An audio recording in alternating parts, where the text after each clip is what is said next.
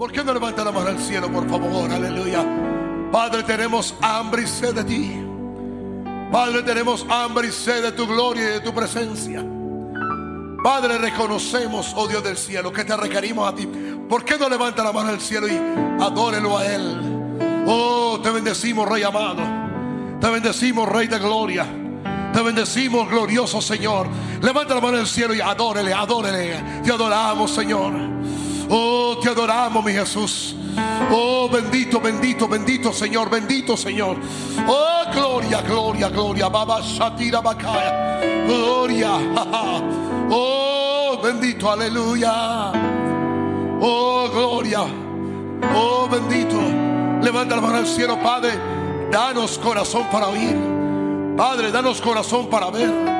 Padre, danos corazón para entender. Padre, danos corazón que obedezca. Padre, que tengamos oídos para oír, ojos para ver, corazón para entender, voluntad para obedecer. Venimos delante de ti hambrientos, hambrientos, hambrientos, hambrientos por la palabra de verdad. No por un comenzón de oír algo nuevo, no, no, de oír tu verdad, de oír tu palabra. Señor, cámbianos. Señor, restauranos. Señor, renuévanos. Señor, levántanos. Padre amado, úngenos. Señor, te necesitamos. Padre, que en esta noche alúmbranos con tu palabra. Alumbra toda tiniebla que hay en nuestra vida y en nuestro corazón. Que la ignorancia, que las tinieblas, que todo aquello que conflige con el amor de Dios que ha sido derramado en nuestros corazones se ha quitado, oh Dios del cielo. Padre, aumenta nuestra pasión por ti. Oh, pasión por la palabra, por tu presencia, por tu gloria. Oh, ¿Por qué no oren del Espíritu Santo? Gloria, gloria, gloria, gloria, gloria. Te requerimos. Te necesitamos, oh Dios del cielo. Oh Rey amado, oh Rey amado. Te necesitamos. Gloria. Bendito Señor, aleluya. En el nombre glorioso de Cristo Jesús. Y todos ustedes dicen. Denle un aplauso al Señor, aleluya.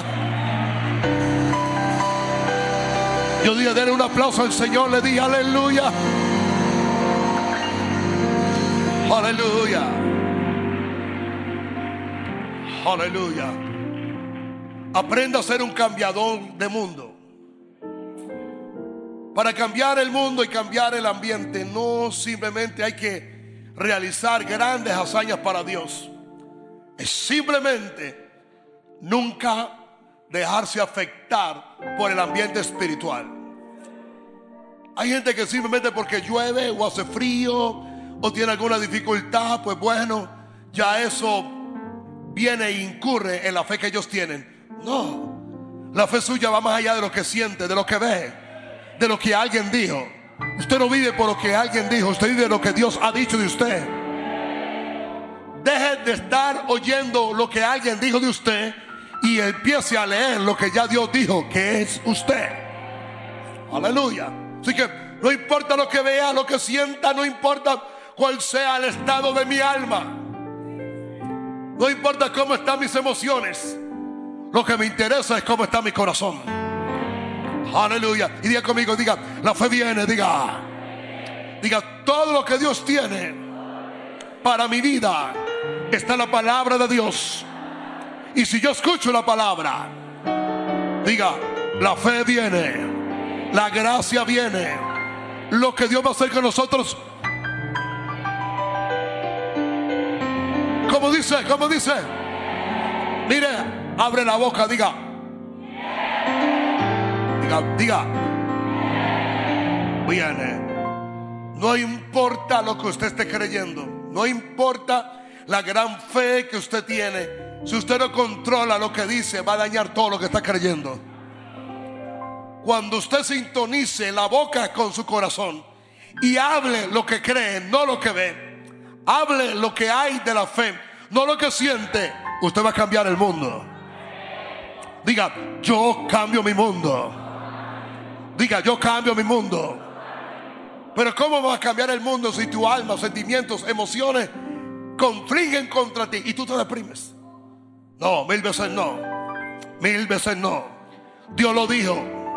Yo lo escucho. Yo lo creo. Yo lo guardo. Yo lo proceso. Dentro de mí se está levantando. Oh, yo lo fortalezco. Yo lo hablo. Yo lo declaro. Yo lo digo. Yo lo hablo a los cuatro vientos. Yo lo devuelvo al cielo. Y cuando Dios escuche que yo estoy hablando de acuerdo a mi corazón, de acuerdo a lo que Él dijo que salió del corazón de Él, así será. ¿Me están escuchando? Diga. Diga, diga, diga. Así que este mes de noviembre es un mes de una fe sobrenatural. Déjame decirte algo. Lo que le falta a tu fe, Dios le va a añadir.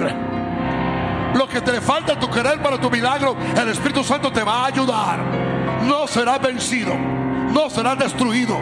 No serás absolutamente arruinado. Mil veces no.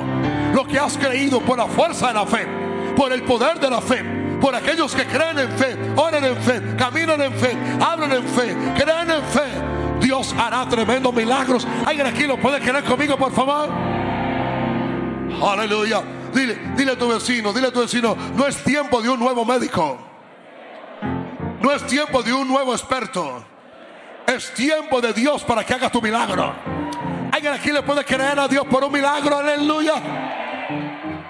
Eh, escúcheme, si usted no viene sintonizado con la fe y a creer en milagros, entonces yo no sé qué iglesia es usted. Aleluya. El Dios mío puede hacer cualquier cosa. Porque para el que cree, todo es que y voy a decirle un verso que Dios se lo regala a usted gratis, por lo cual muchos hoy no lo han entendido, pero hoy van a tener victoria. Lo que es imposible para los hombres. ¿Es posible? Diga, diga, es la primera plataforma de la fe, diga. Diga, la primera plataforma de la fe, diga. Pero, diga, pero ahora Jesús dijo, para el que cree, todo le queda.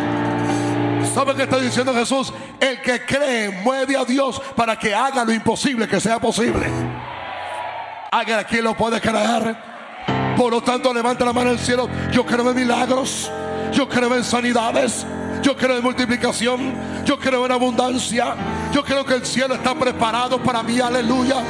Dios me está llamando a la justicia, a la santidad, a la pureza, a la rectitud, al amor, a la pasión, no a la condenación, no a la destrucción, no a la enfermedad, no a la muerte, no a la derrota.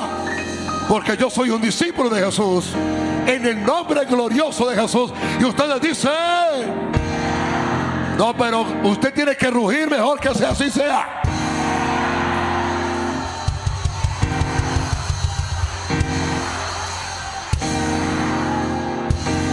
gusta más. Así será.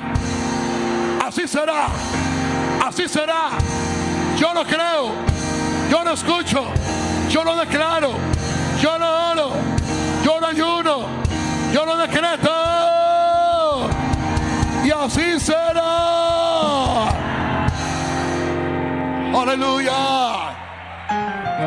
Aleluya. Dios, me decía esta mañana, ¿has visto todos esos muchachos en las calles? Yo sí, Señor. ¿Has visto todos esos muchachos haciendo un montón de cosas que no se deben hacer? Sí, Señor. ¿Has visto todos esos muchachos que están listos para un avivamiento? Quiere que diga algo? Las masas están listas para un avivamiento. Porque cuando Satanás saca a las multitudes a las calles para darles rebelión y anarquía, está diciendo que están bajo una manipulación demoníaca, pero también está incurriendo en que Dios puede meter la mano y cambiarlos completamente. ¿Cuántos aquí lo van a querer conmigo? Pero la fe sin obra está que hay que predicarles. ¿Eh? Alguien tiene que predicarles. Alguien debe creer que Dios los puede cambiar completamente. Una iglesia en cuatro paredes que no predica, que no testifica, que no ora, que no sale enfermos y no echa fuera demonios. Es una iglesia que está muerta, aunque tenga un tremendo templo, tenga mucho dinero, anden en Ferrari. Eso no va a cambiar absolutamente nada. ¿Cuántos aquí van a predicar conmigo? Aleluya. Diga, yo voy a predicar la palabra sanar enfermos, echar fuera los demonios y traer el reino de los cielos aquí a la tierra. ¿Usted lo puede creer conmigo? Ahora sí está listo por ahí la palabra de Dios. Amén. Le bendigo. Le bendigo. Le amo. Le quiero. Salude a alguien y bendiga a alguien en nombre del Señor. Aleluya. Puede sentarse en la presencia del Señor. Aleluya. Aleluya. Gloria. Aleluya. Mm. Mm. Santo es el Señor. Gracias Espíritu Santo. Aleluya. Oh. Aleluya. Entre más caos se ponga la ciudad, mejor se mueve el Espíritu de Dios. Aleluya. Estoy hablando del don de una palabra de profecía. O don de profecía. estado hablando que la Biblia dice profeticen los profetas. Y los demás simplemente disciernan o indaguen. El asunto de discernir no es simplemente mirar si es de Dios o no es de Dios. Yo creo que ahí es donde nos hemos quedado. El asunto de oír lo que un profeta está profetizando es recibir la impartición y el empalme de la parte de la visión de lo que él está profetizando. Cuando la palabra profética viene, un profeta o alguien que está lleno del Espíritu Santo simplemente está hablando la parte visual de una parte que se le reveló a él, que no es total. Por eso cuando ese don viene a la iglesia, el Espíritu Santo empezará a levantar uno a uno y empezará a hablar palabra inspirada por el Espíritu Santo para poder mostrar completamente la visión completa de lo que Dios quiere hacer.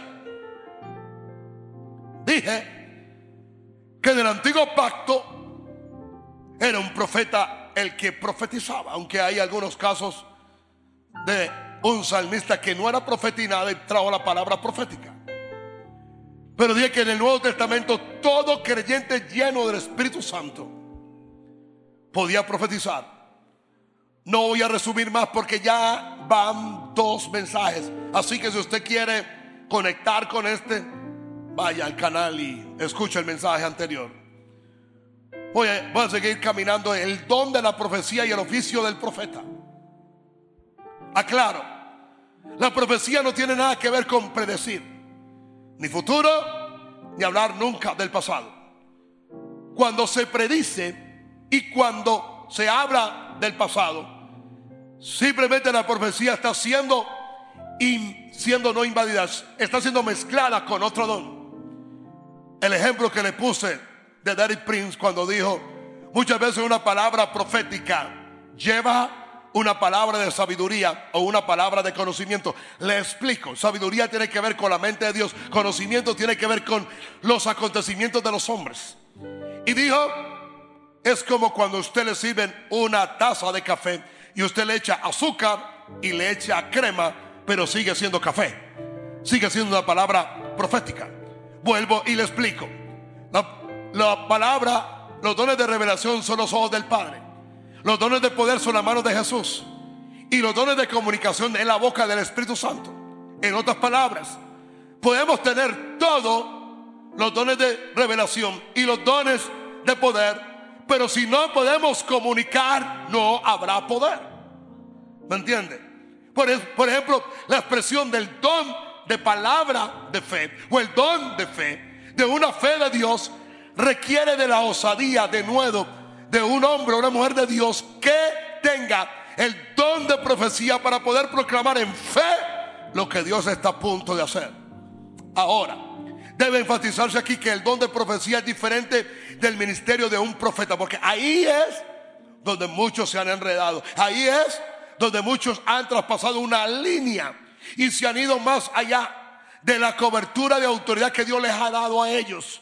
Y en el sentido han incurrido en un mundo espiritual, en un oficio que Dios no le dio, en un oficio que no es de ellos, e, y tienen un llamamiento que le, le hizo la gente y ellos por no entender y simplemente por muchas veces vanidad espiritual, aceptaron un oficio que Dios no le dio.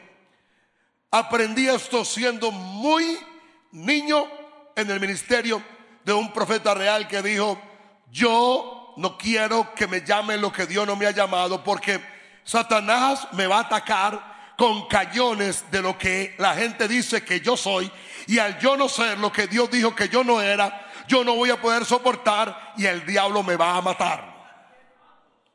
Es la razón por la cual hay tantos creyentes y es, y es la razón por la cual hay tanta confusión en muchas iglesias que gente que se dicen profetas o profetizas ah, mueren antes de tiempo, tienen cánceres y tienen un montón de circunstancias simplemente porque empezaron a caminar en una línea de autoridad que no tienen, un oficio que no tienen, porque se confundieron con el don de profecía a tener el llamado de un profeta.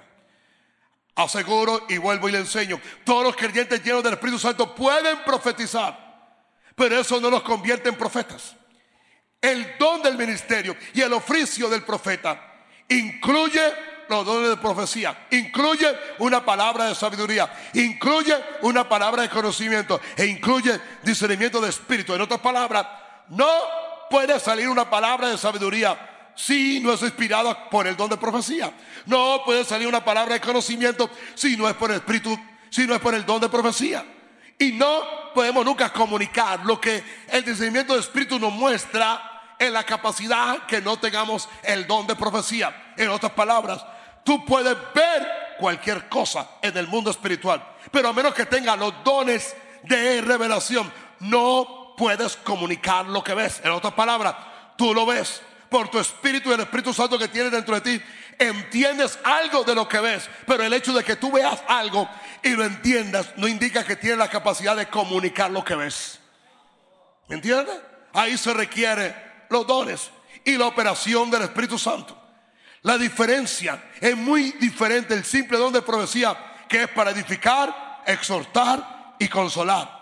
La sabiduría tiene siempre que ver, el don de palabra de sabiduría tiene que ver con la mente de Dios y sus acontecimientos. El don de palabra de sabiduría siempre habla desde un plano eterno, eterno, eterno. Y puede alterar pasado, presente y futuro. Recuerde que por ejemplo, recuerde que todo lo que es Apocalipsis está en, está en tres tiempos. Por eso empieza diciendo el que era, el que es y el que ha de venir. ¿Qué está diciendo el libro? Que usted se va a encontrar versos en la Biblia en Apocalipsis que está en, en, tres tiempos, el que era, el que es y el que ha de venir. ¿Me entiende? Hay versos en Apocalipsis que ya se cumplieron. Hay versos que se cumplieron antes del tiempo y espacio nuestro. Y hay versos que todavía no se han cumplido en nuestra dispensación. Y es ahí donde la gente se enreda. Se enreda. Se enreda. Porque simplemente no han entendido cómo es que se comunica. el don de palabra de conocimiento tiene que ver con los eventos naturales de los seres humanos. Pero necesita la inspiración de la profecía para poder comunicarlo. ¿Me entiende? Pero el don de profecía es para edificar, para exhortar, diga, y para consolar. En 1 Corintios 14, verso 29 dice, asimismo los profetas, ¿eh? los profetas. Me gusta que la iglesia nueva testamentaria tenía profetas. Hablen dos o tres, ¿eh? dos o tres, dos o tres, hablen, hablen. Y lo demás que juzguen. La palabra juzgar es discernir, ver, oír, entender, no refutar. No refutar en sí. Usted no discierne por lo que oye, usted discierne por lo que siente cuando oye. Dios mismo te va a dar testimonio. Porque mi Biblia dice que los que son hijos de Dios son guiados por el Espíritu Santo de Dios. Dice el verso 30, y si alguno le fuera revelado, y si, perdón, y si algo le fuera revelado a otro, que estuviese sentado, calle él primero y después venga y colóquese en armonía. Escúcheme. El espíritu de profecía y los dones del Espíritu Santo están sujetos al profeta. ¿Me entiende? El profeta trae el tiempo, espacio y momento exacto para poder proclamar una profecía o una palabra de Dios. Los profetas que son ansiosos, los profetas que son petulantes, los profetas que siempre quieren traer una palabra para simplemente impresionar a la gente, vas a impresionar a la gente, pero vas a perder a Dios. Hay palabras que Dios te da y te dice, calla y ora. Hay visiones que Dios te da para que tú simplemente contemples y aprendas. Hay visiones que tú ves simplemente por parte, porque en parte vemos y en parte conocemos y en parte profetizamos. Aún es muy mínimo lo que vemos. Yo podía hablar del menos del 10% de lo que podemos hablar de acuerdo a lo que vemos. Y yo podía hablar que lo que vemos no es ni el 10% del 100% de lo que todo es. Pero es por parte, diga, es por parte. Por eso cuando hay dos o tres profetas que están bajo el mismo espíritu, ¿me entiendes? Sometidos a tiempo, espacio y sometidos a la disciplina del Espíritu Santo. ¿Cuánta gente fue destruida por una mala intención? O buena intención, peor, buena intención de un profeta. Llegó a una iglesia, lo, vio enseñar, llegó a una iglesia, vio que tiene varias iglesias, llegó a una iglesia, le dio, le dio un rasgo de autoridad y de repente sintió en el corazón y dijo, tú eres un apóstol. Posiblemente el hombre sí tiene el oficio, pero no tiene la madurez, no tiene el proceso, no tiene la disciplina, no es el momento. Por lo, cual vas a colocar sobre él una responsabilidad para la cual su corazón está listo. ¿Cómo tú le vas a decir a un niño de 5 años que todavía le está diciendo a la mamá que le compre, me entiende, corocitos, de que va a ser un profeta para las naciones? Es una irresponsabilidad. ¿Me entiende? Nos queremos anteponer a Dios y ahí es donde destruimos la gente cuánta gente yo conocí en mi iglesia y cuánta gente aparece. Bueno, ya no vienen de muchas iglesias porque aquí no encuentran, no encuentran esa vitrina que otros pastores le van a dar a ellos. Oh, Dios me dijo a mí que yo soy una profeta para las naciones y tiene, y tiene la familia destruida. Tiene su testimonio destruido. Yo no creo que Dios le va a dar un oficio de los cinco ministerios a alguien que no pueda ni con su propia vida. Quizás el llamado está en ti, pero la inmadurez aflora en ti.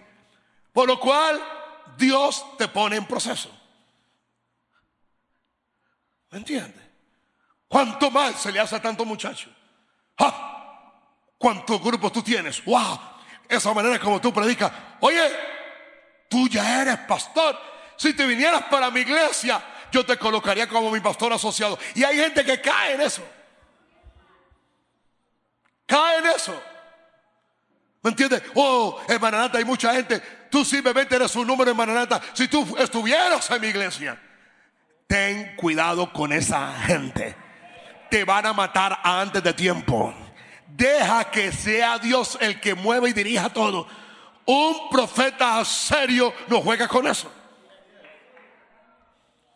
Hay miles de creyentes destruidos por ellos. Hay cientos de hombres llamados y mujeres llamadas destruidos porque un profeta loco se fue con una espada vieja andando de ciudad en ciudad, recogiendo una ofrenda y colocando una espada en los hombros de la gente y es que impartiendo el legado cuando no tiene nada. Eso lo hizo el legendario Lester Somero, pero ya llevaba más de 50 años de ministerio. Por eso hay que ser gente muy seria. Dije seria, diga seria. Aquí Pablo está hablando de, la revelación. Por favor, observe la frase. Si alguno le fuere revelado, diga revelado, diga. En otras palabras, la profecía no tiene que ser con nada revelado. La profecía tiene que ver con una inspiración que le viene.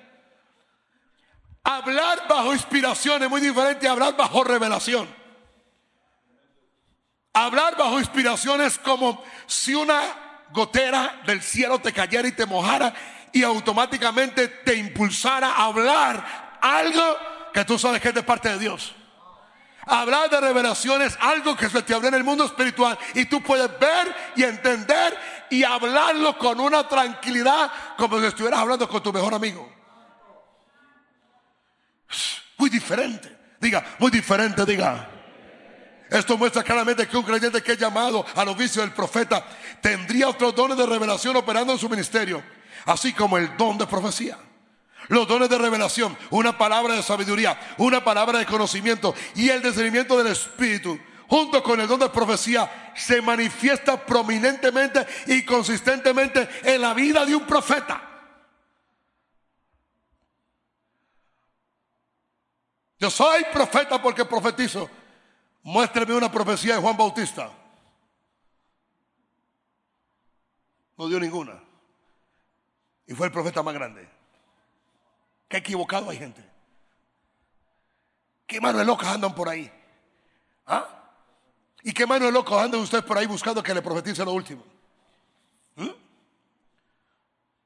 Por esa razón, los dones, el oficio del profeta Satanás lo destruyó de tal manera que cuando aparece un verdadero profeta, todo el mundo le pone la resistencia. ¿Mm?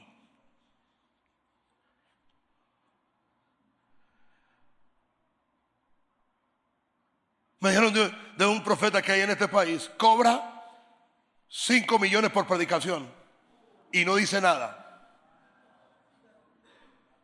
5 millones. Y lo único que él te puede adivinar es tu número de cédula y tu número de seguro. Yo te hago una pregunta. Aunque él, por el don que use, te revele que tu cédula es esta, esta, esta y esta, ¿eso de qué te sirve a ti? ¿Ah? Que Él te diga que tú vives en la carrera 47 con la 68 número 33. Y tú dices, ay, sí, yo vivo ahí. ¿De qué te cambió? ¿Qué te edificó? ¿Ah? ¿Qué te renovó? Por eso hoy muchos cultos proféticos simplemente son espíritus de adivinación. Encantadores y aguareros que utilizan los dones y los pervierte cuando Dios se los dio a ellos para el beneficio del pueblo de Dios. Mientras que el simple don de profecía que edifica, exhorta y consuela es para todos los creyentes que tienen un deseo sincero. ¿Cuántos quieren operar en el don de profecía? 1 Corintios 14, 1. Seguí el amor y procurar los dones espirituales, pero sobre todo que profeticéis. ¿Ah? Está diciendo Pablo que si usted camina en amor y desea los dones espirituales, lo más seguro es que el primer don que usted debe tener es el de profecía para que si de pronto Dios requiere darle un don de sabiduría o un don de conocimiento, tiene con qué expresarlo. ¿Me entiende? Pero dice el verso 3, pero el que profetiza habla a los hombres para edificación, exhortación y consolación. Dile a tu vecino, diga, nunca la profecía condena, destruye o te manda a la muerte. ¿Eh? Pero pastor, ¿y por qué cuando yo estaba en la iglesia tal, se paraba la profetisa tal? Decía que Dios iba a cortar dos o tres flores de esta casa y a los dos días habían dos muertos y ocurría, no era Dios, se abrió un portal, se abrió una fuerza, alguien lo creyó, ella lo profetizó, el diablo lo cumplió. Nadie, mira, Dios no va a llevar a nadie a tu casa para que entre a tu casa a violentar tu conciencia, a violentar tu vida personal, cosa que en el Espíritu Santo hace. ¿Ah? Después a condenarte, ¿me entiendes? Y después, y que Dios a alguien que no tiene una vida consagrada a Dios, es que le reveló tu vida secreta. Dios no anda desnudando a nadie. Te hago una pregunta, ¿te ha desnudado a ti? Entonces, ¿por qué que te va a decir a ti que para desnudar a otro? ¿Ah? Ese mismo demonio que tiene mucha gente cuando pasa algo negativo dice, yo lo sabía. Wow, Mr. Adivino, ¿Ah? ¿Ah? Mr. Tabata, Doña Brujildis. Son mentiras. Y voy a decirte algo. Si tú sabías lo que iba a pasar, porque Dios te lo reveló, tú eres responsable de lo que pasó. Porque Dios no te lo revela para ayudar a alguien, Dios te lo revela para que ores y ayudes a alguien. Yo no creo que todavía haya la madurez para que Dios te revele los pecados ocultos de alguien cuando tú no quieres que te saquen los tuyos. Son mentiras. Eso es mentiras. Wow. Pero el que habla en lengua extraña, sí mismo se edifica. Pero el que profetiza, edifica la iglesia. Verso 5. Así que quisiera que todos vosotros habláis en lengua, pero más que profeticéis. ¿eh?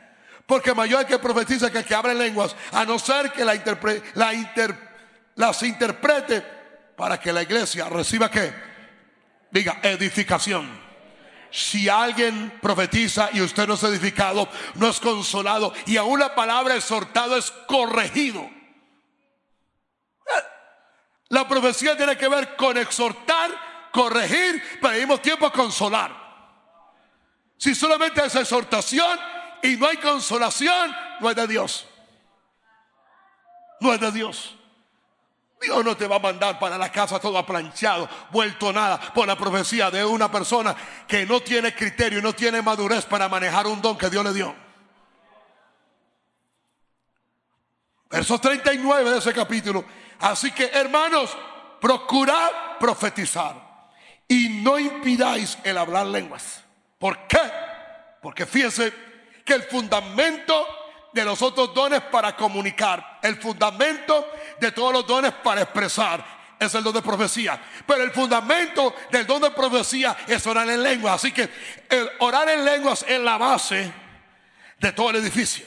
Orar en lenguas es el primero, principal, pero no más simple don de todos los dones. El que ora en lengua, espere que venga a orar en lengua para que usted vea. El que ora en lengua puede tocar todos los dones. El que ora en lenguas habla con Dios. El que ora en lenguas se edifica a sí mismo. El que ora en lenguas se ensancha. El que ora en lenguas se sana. El que ora en lenguas simplemente prepara su corazón para cualquier operación de cualquier don y está listo para la operación del Espíritu Santo. Es el fundamento. Diga, fundamento, diga. Es como en los siete espíritus de Dios, que el fundamental de todo es el temor de Dios. Es más importante. Porque ese es el que toca a todos. Y se requiere para todos. Porque si no hay reverencia y no hay temor, no hay operación. Ahora, todo creyente puede profetizar. Pero eso no lo convierte en profeta. ¿Oyó? Es como una maestra o un maestro que puede preparar una clase para darle a los jóvenes o a los niños. No lo hace maestro de la palabra. El maestro tiene la habilidad de sacar a la luz cualquier secreto que está en un verso, por muy simple que tú lo veas. Y el maestro tiene la ecuación espiritual de conectar el antiguo con el nuevo, el nuevo con el antiguo y hacer una ecuación espiritual con tres versos para conectar una verdad. El maestro tiene la habilidad que por usar dos o tres versos traer una doctrina. Y esa doctrina te puede salvar. O esa doctrina te puede mandar para el mismo infierno. ¿Me entiendes? Para el mismo infierno. Por eso, los que establecen doctrina no son profetas, no son, no son pastores, no son evangelistas, siempre son apóstoles. Siete. Cuando los creyentes profetizan, operando en el simple don de profecía, edifica a toda la iglesia y no contiene ninguna predicción. ¿Ves? ¿Eh? Pero cuando un profeta profetiza, sus profecías llevan una unción mayor de predicción y revelación. Ahora, quiero tocar este punto porque lo he visto que es un mal que hay en Latinoamérica, lo he visto porque es un mal que hay en Colombia y lo he visto que es un mal que es en esta ciudad. Lo he visto. He visto iglesias manipuladas por una mujer profetiza. He visto familias manipuladas por, una mujer profetiza. He visto aún líderes ministeriales cayendo porque depende de lo que una profetiza diga. Y voy a hablar ahora, diga, mujeres y profecía. Ah, pero hablen, a ver, abran la boca. Mujeres y profecía. ¿Pueden las mujeres tener el don de la profecía o estar incluidas de, ella? No. La Biblia está llena de ejemplos de mujeres que profetizaron e incluso de mujeres que fueron profetizas. Y le voy a mostrar una por una. ¿Me entiende? Veamos algunos ejemplos. Veamos a Miriam, la hermana mayor de Moisés, era profetisa. Y yo creo que ese fue lo que ella creyó, que porque era profetisa y Dios hablaba a través de ella y ella proclamaba edificaba el pueblo en el desierto. ¿Ve por qué viene la profecía? Porque la gente está en un desierto, la gente está en sequedad, la gente tiene hambre. ¿Para qué viene la profecía? Para dar consuelo, para dar edificación, para traer una esperanza, para saber lo que, o sea, es la inspiración de Dios en medio de un momento donde la gente está desesperada, aparece la profecía. Que es como un bálsamo, como un rocío que viene sobre la gente para levantarle la fe, la esperanza, el consuelo. Donde le dice, aquí no terminó nada. Dios está hablando, te consuela y te dice, lo mejor está a punto de llegar.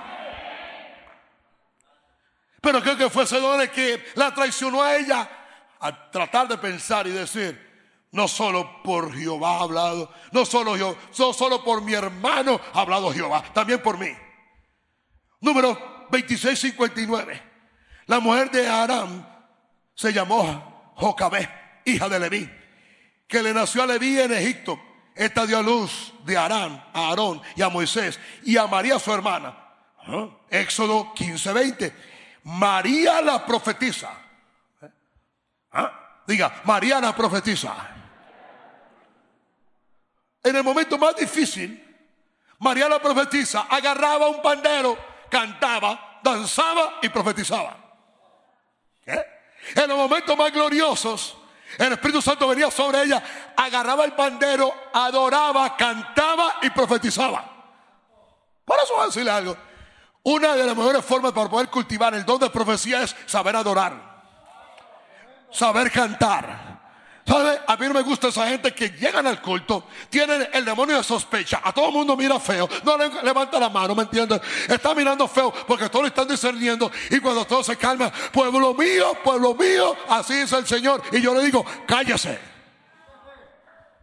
El que no sabe adorar nunca sabrá profetizar. Porque primero tú tocas a Dios para que Dios te toque a ti. ¿Está aquí o no está aquí conmigo? Ay. Yo, veo a algunos muchachos aquí alabando que tienen la mano llena de fuego de tanto aplaudir. De aplaudir pegados a la silla. Hello. Yo digo, ¿qué adoración es esa? ¿Mm? Por eso, a mí no me impresiona que traiga el peinado de las tres trenzas se ponga rastras. ¿Me entiende? Venga con mi mirada penetrante, mirar feo. Hay gente que cree que la espiritualidad es la forma como vienen. Y hacen creer que eso es Dios. Dios es el ser más sencillo, más afable, más humano, más bello.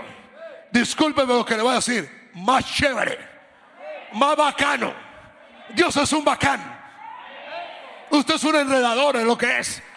Dificultándolo todo. Usted no tiene que hacer ni manerismos. Usted no tiene que hacer nada para que Dios lo use. Dios así de simple lo usa ya. Ah, usted puede imaginar un grupo de mulas que Dios lo va a usar. Entonces, mulas. Uh. Ese de tanta cosa. Ese de tanta tontería. Ah. Entonces, cuando van a profetizar o cuando van a hablar, hay que cambiar la forma de hablar y hay que articular de lo siguiente. Parecen robots. Sea usted. Sea usted. Dios lo hizo usted tal como usted es. Lo conoce como usted es.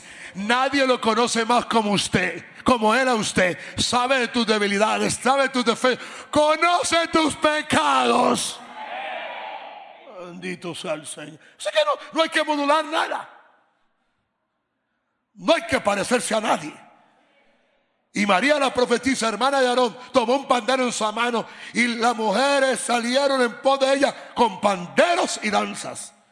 Y dijeron, sola número 12.2. Aquí viene el problema de ella. Solamente por Moisés ha hablado Jehová. No ha hablado también por nosotros. Y lo oyó Jehová, ya sabe lo que le pasó. ¿Mm? Dos. Débora fue profetisa y también juez de Israel. Escúcheme. Escuche eso. En el tiempo donde los hombres no querían gobernar porque eran unos flojos y estaban llenos de inmoralidad. Y siempre, yo así le hago, le voy a enseñar una oración que a usted le va a cambiar la vida. ¿Ah? Diga, una oración que va a cambiar mi vida. Y usted levanta la mano y dice, Señor, líbrame de venderlo todo por un plato de lentejas. ¿Sabe qué es un plato de lentejas? Tu novio inmundo, tu novia del mundo, lo sensual de este mundo, ah, la chabacanería. Él perder la voluntad de Dios. Él no hace la voluntad de Dios. ¿Sabe qué está haciendo usted? Vendiendo todo lo que Dios quiere hacer con usted por un plato, por un plato de lentejas. ¿Ah? Los hombres no querían nada. Los hombres eh, votaron a Dios y apareció esta mujer. ¿Y sabe qué hizo Dios? Contrarrestó todo lo que había en la ley. Aquí vamos a un Dios. Porque se supone que eran los sacerdotes y los jueces los que iban a jugar a Israel. Y Dios dijo, ok, no quieren, les voy a poner una mujer. No porque sea malo, sino porque esta mujer estaba apasionada. Y voy a decirle algo, siempre que ella profetizó y siempre que ella gobernó, Israel ganó batallas. Débora nunca perdió una batalla, nunca. ¿Qué mujer? Jueces 4:4. Gobernaba en aquel tiempo Israel una mujer. Débora, profetiza, mujer del Lapidoc. Pobre Lapidoc. Tenía una lápida encima. Oh, Señor, Escúchame mi oración. Todo hombre que no quiera hacer lo que tú le mandaste hacer, levántale una mujer como profetiza a su esposa. Fuerte eso, dice alguien. Y llámalo lapidó para que lo lapiden. Hulda era una profetisa, una profetisa consultada por los mejores, por los mensajeros del propio rey. Segunda Reyes 22, 14. Entonces fueron el sacerdote Ilcías y a Icam, y a Bor, y Safán, y a Asaías, a la profetisa Ulda, mujer de Salón, hijo de Tiba, hijo de Ar, de Arax, guarda, guarda de las vestiduras, la cual moraba en Jerusalén, en la segunda parte de la ciudad, y hablaron con ella. Segunda de Crónicas 34, 22. Entonces Elías y los del rey fueron a Ulda, profetisa, mujer de Salón, hijo de Tiba hijo de, de Arax, guarda las vestiduras, la cual moraba en Jerusalén en el segundo barrio. Y le dijeron las palabras antes dichas. Tenían que ir a consultar a una mujer. ¿Por qué? Porque Dios la puso allá con autoridad. Oh, cuarta, la esposa del profeta Isaías era una profetisa. Aquí voy. ¿Están conmigo? ¿Están conmigo? Diga, la esposa del profeta Isaías era una profetisa. Isaías 8, verso 3. Y me llegué a la profetisa, la cual concibió. ¿Ve? ¿Ve? ¿Ve? ¿Eh? ¿Cómo era? ¿Era qué? Profetisa. Y dio a luz un hijo. Y me dijo Jehová, ponle por nombre, oh, Maher Salah Asbach. ¿Ah? Qué nombrecito para su hijo. ¿Quiere ver otra profetisa? Diga, Ana era una profetisa en el Nuevo Testamento. Ana, Ana era una profetisa. Óyame, Interesante que aquel hombre anciano, Simeón, fue el que bendijo a Jesús como el padre y profeta para establecer lo que Jesús iba a hacer. Pero la primera profecía sobre Jesús se la dio una mujer. Silencio aquí ahora. Lucas 2.36. Estaba también allí Ana, profetisa, hija de Fanuel, de la tribu de Azar, de edad muy avanzada pues había vivido con su marido siete años desde su juventud. Oh, y que Isabel, la madre de Juan Bautista, profetizó cuando ella estaba llena del Espíritu Santo. Lucas 1:41. Y aconteció que cuando oyó a Elizabeth la, salutación de María, la criatura saltó en su vientre y Elizabeth fue llena del Espíritu Santo. ¿ah? ¿Ah? Y exclamó a gran voz y dijo, bendito tú entre las mujeres y bendito el fruto de tu vientre. Yo hago una pregunta, ¿cuántos aquí están llenos del Espíritu Santo? Ah, poquiticos, ya veo, ya veo que por qué no. ¿Cuántos están llenos del Espíritu Santo aquí? Hello. Y exclamó y dijo, bendita tú eres de las mujeres, bendito el fruto de tu vientre. ¿Por qué se me concede esto a mí? Que la madre de mi Señor venga a mí. Porque tan pronto como llegó la voz de tu salutación a mis oídos, la criatura saltó de alegría en mi vientre. Bienaventurada la que creyó, porque se cumplirá lo que fue dicho de parte del Señor. Simplemente confirmó lo que María había hecho. ¿Y qué? De María, la madre de Jesús, cargando al mismo Jesús. Ah, ya el Espíritu Santo profetizó. Lucas 1:46. Entonces María dijo, engrandece mi alma al Señor y mi espíritu se regocija en Dios de mi Salvador, porque, porque ha mirado la bajeza de su sierva. Pues he aquí, desde ahora me dirán, bienaventurada todas las generaciones, porque me ha hecho grandes cosas el poderoso, santo su nombre y su misericordia de generación en generación a los que le temen hizo presa con su brazo, esparció a los soberbios en el pensamiento de sus corazones, quitó de los tronos a los poderosos, exaltó a los humildes y a los hambrientos colmó de bienes. ¿Ve? ¿Ve? Los primeros tres versos era profecía. Ahora empezó con el don de sabiduría. Está hablando del plan de Dios para el mundo. Ya dejó de profetizar. Ya tenía un don profético bien fuerte. A los hambrientos colmó de bienes, a los ricos envió vacíos, socorrió a Israel su siervo, acordándose de la, misericordia. Ah, y que de las cuatro hijas de Felipe que profetizaron, Hechos 21.8, al otro día saliendo Pablo, que con él estaban, fuimos a Cesarea y entrando en casa de Felipe, el evangelista, que era uno de los siete, posamos en ella. Y allí dice el verso 9, este tenía cuatro hijas doncellas que profetizaban. Wow. Tu hijo juega fútbol, tu hija hace esto y lo otro, pero nunca han estado llenos del Espíritu Santo para profetizar. Nueve. La mujer en efecto tiene un lugar en el ministerio profético y también pueden operar en el oficio del profeta en los últimos días. Mire, Joel 2.28 y después de esto derramaré mi espíritu sobre toda carne y profetizarán vuestros hijos y vuestras hijas. ¿Ve? ¿Ve? ¿Ve? Vuestros ancianos sonarán sueños y vuestros jóvenes verán visiones. Y también sobre los siervos y sobre las siervas derramaré de mi espíritu en aquellos días. ¿Mm? Esto significa que las mujeres de toda clase están incluidas en la profecía. Podemos notar que entre los 120 discípulos que estaban orando por la efusión del Espíritu Santo, María, la madre de Jesús, estaba presente junto con algunas otras mujeres. En Hechos 1.14, allí estaba ella. En Hechos 2, del 1 al 4, ahí estaba María también. Así que María habló en lenguas. Otros interpretaron. Y María también tuvo este don. Registra que todos fueron llenos del Espíritu Santo. Y todos ellos, incluyendo las mujeres, profetizaron de acuerdo a la promesa de Joel 2, 28, 29. Citado por el apóstol Pedro más tarde en el mismo capítulo de Hechos. Hechos 1, 14. Todos, perseveran unánimes en oración y ruego con las mujeres. Con María, la madre de Jesús. ¿Y con sus qué? Sus hermanos. Considera las cuatro hijas, las cuatro hijas vírgenes del, evangelista Felipe que profetizó. La Biblia les llama vírgenes. En la cultura oriental del primer siglo, las niñas se casaban alrededor de los 15 años. La edad promedio de que una niña alcanzase la pubertad era de 11 o 12 años. En aquel entonces, una niña de 11, 12 años ya tenía pura pubertad. Así que es interesante que las hijas de Felipe eran solo adolescentes cuando comenzaron a profetizar, cumpliendo exactamente Joel 2.28.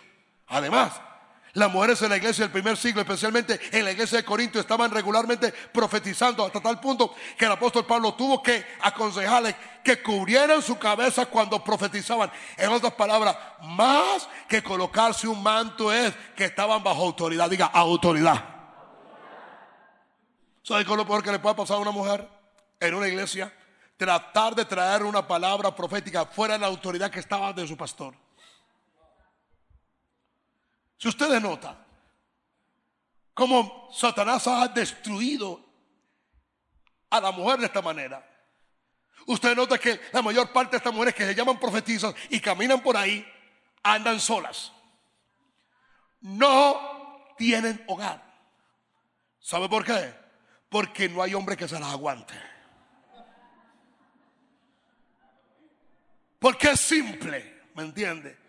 Es muy simple, cuando yo me levanto por la mañana, después de haber vigilado, ¿me entiendes? Y yo llego a mi cocina, yo no quiero encontrar a la profeta Esperanza, sino el amor de mi vida. ¿Me entiendes? Yo no quiero que ella me exhorte, yo quiero que ella me abrace, me dé un beso y me haga un buen desayuno si no estoy ayunando. Y si no ayuno, yo no quiero ayuno online, ni de frutas ni de yogur. Yo, yo quiero desayuno verdadero, original, que es frijoles, arroz, salchicha picada, huevos revueltos, arepa, chocolate caliente, original.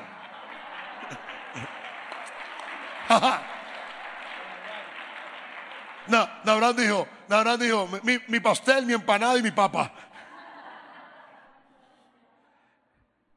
Por favor, ¿quieren aprender algo? La señora Esperanza no quiere vivir con el profeta Hugo, ni con el apóstol Hugo, sino con su marido. ¿No entiende? Llega usted a las 10 de la noche y usted necesita a su esposa y ella, tengo una última revelación. Yo yo tengo otra revelación. Y, y, esa ya tú la sabes. Lo que tú sabes, dímelo mañana. En serio. En serio. Yo, yo consigo mujeres tan, tan. Es ignorancia, yo creo. Y a veces posesión demoníaca. Ojo, yo estoy tan santa que tú no me puedes tocar. Y entonces, ¿para qué me casé contigo? Oh, porque si, si me tocas, dañas el milagro. ¡Wow! ¡Santo! ¡Wow! Daño el milagro de la palabra. Tantas cosas que hay metidas. Obviamente la Biblia dice que si van a tener un ayuno largo, ¿me entiende? Se pone de acuerdo con su esposa. Escúcheme, aún un hombre para profetizar largamente primero habla con su esposa. ¿Sabe por qué? Las esposas de grandes líderes de Dios cayeron en adulterio. ¿Sabe por qué ellos perdieron su matrimonio? Porque descuidaron. El único escándalo que tuvo Juan Welly fue su esposa. Y voy a decir algo, su esposa no se la dañó el diablo, él la dañó. Él la amargó. Él la ignoró y nunca estuvo con ella. Ya que estoy en esto, le voy a dar una maceteadita a algunos hombres aquí. ¿Me entiende? Porque si usted no mantiene edificando a su esposa en lo íntimo, pues Dios va a tener que hacer algo. ¿Ah? Aquí hay mujeres que ruegan para que las toquen. Wow, ¿será que esos hombres están muy altos? Ya le evitan. Aquí que entrar en ese asunto. No, no, es que yo estoy en algo tan profundo del cielo, tan profundo del Espíritu Santo que ahora no podemos tener nada. Uy, ¿qué hombre es ese? Apóstol, ¿usted qué me aconseja? Pues tiene todo y sigue la revelación. Ah. Eso ha hecho que muchos matrimonios se destruyan. Se destruyan. Y voy a decir aquí a muchos, escúcheme bien, el cuerpo de su esposa no es de ella, es suyo. Pero el cuerpo suyo no es suyo, es de ella. Dígame algo. Aquí hay un silencio. O sea, el silencio es como cuando uno sale, se mete al campo del vecino y se encuentra con un regalo que dejó el perro. Y dice, wow, huele a wow, wow. ¿Ah? Hay gente que se mete tantas cosas en la cabeza. Tantas cosas que se meten en la cabeza. Que por eso es que lo, pierden todo. Ahora, además, las mujeres de la iglesia del primer siglo, especialmente la iglesia de Corinto, estaban regularmente profetizando hasta el punto que el apóstol Pablo tuvo que aconsejarle que hablaran con autoridad. Diga autoridad. ¿No entiende? Como decía Jos Meyer, decía, yo Dios me llamó al ministerio. ¿Me entiende? Mi esposo me ayuda en el ministerio. O sea, cuando estamos en el ministerio, yo soy su autoridad, pero automáticamente que se termina el servicio y vamos a casa, yo estoy bajo la autoridad de Él. Y cuando entro a mi casa, Él es mi autoridad. Ella se estaba enfermando regularmente y se metió en un ayuno y habló con Dios y Dios le dijo, es que tú estás incurriendo en algo. ¿Qué pasa, Señor? Dice, tu esposo trabaja para ti en el ministerio. Claro que sí. Tú eres autoridad. Claro que sí. Pero tú no eres autoridad en la casa. Tu autoridad en la casa es Él. Ninguna mujer. ¿Usted escuchó que alguna mujer dijo amén aquí? Ni una dijo amén. Yo creo que algunos ni respiraron. Ni respiraron. ¿Cierto que ninguna mujer dijo amén? Ninguna. Mi esposa dice que no hay que decirlo. No sé qué decirlo. Tú tienes que decirlo para que ella lo digan. Amén. Ya dijo mi esposa, dijo amén. Y ustedes dicen. Eso. Las mujeres no más. Y ustedes dicen. Se escucha eso lindo. Ah, qué cosa.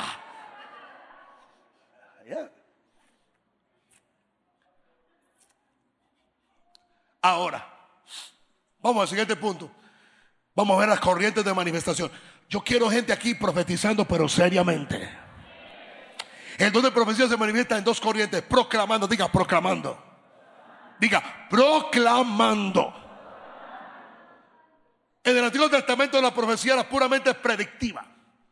O sea, anunciar por revelación, conocimiento fundado, intuición o conjetura con algo que está a punto de suceder. No es así en el Nuevo Testamento porque el Espíritu Santo ha sido derramado sobre la tierra. Porque está esta escritura, Romanos 8, 14. Porque todos los que son guiados, guiados por el Espíritu Santo de Dios, ¿estos son qué? Cuando vivimos como hijos de Dios conectados con nuestro Padre Celestial, podemos proclamar o declarar la voluntad de Dios habiendo sido enseñados por Dios, ya sea con la referencia al pasado, al presente o al futuro, porque lo estamos viendo en la palabra de Dios. ¿Me entiende? ¿Me entiende? Ojo, el hecho de que usted se pare y profetice y diga lo que la palabra dice, Satanás, tú serás apresado. Eso no es una palabra de sabiduría, está escrito. Tú simplemente estás afirmando lo que ya está escrito. Deuteronomio 18, 18. Profeta le levantaré en medio de sus hermanos como tú y poner mis palabras en su boca. Y él les hablará todo lo que yo le mandare. Apocalipsis 10:11. Y él me dijo, es necesario que profetices otra vez sobre muchos pueblos, naciones, lenguas y reyes. Tal profecía puede relacionarse con varias situaciones de personas dentro de la iglesia. Puede contener referencia al pasado, al presente o futuro.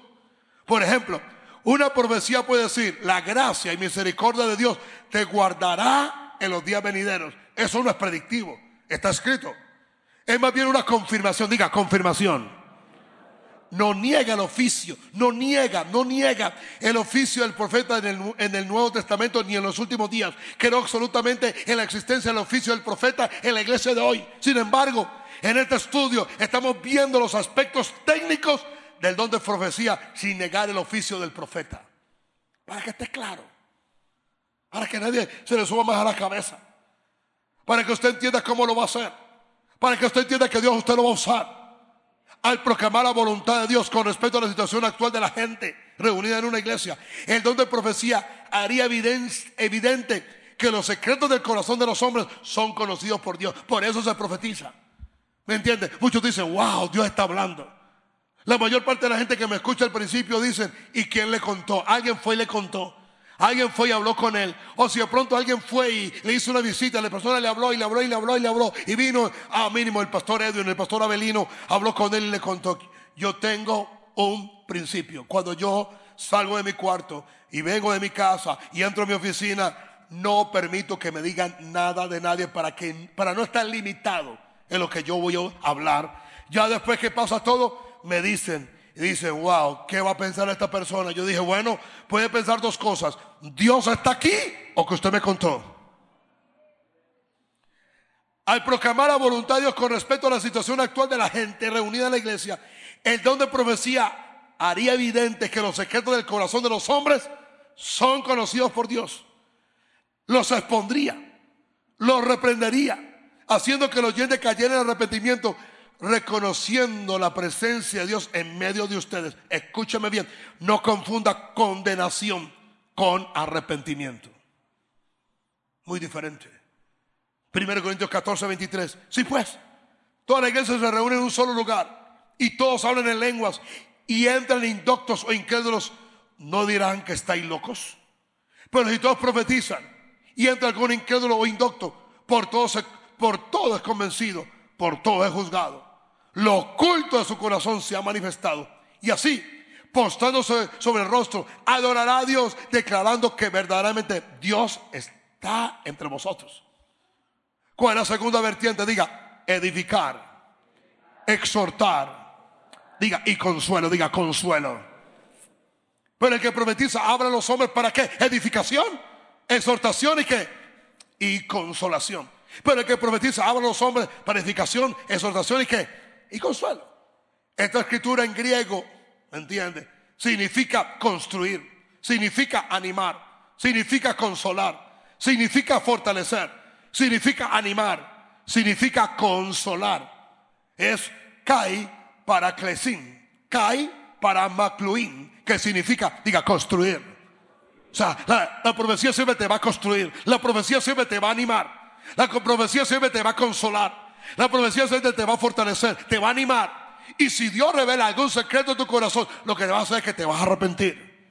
El don de profecía se manifiesta para edificar y fortalecer al pueblo, exhortar y anima en sus obras. O sea, Él te exhorta, ¿me entiendes? Él te corta, Él te enfrenta, pero al momento te anima y te busca y te da la dirección de lo que Dios va a hacer. Hasta ahora está aquí conmigo. ¿Entiendes? Exhorte, anima en sus obras y trae consuelo, consuelo en sus corazones quebrantados. Vamos, vamos a examinar el primero. Diga, edificación. Diga, edificación. En otras palabras, cuando profetizamos, edificamos. ¿Mm?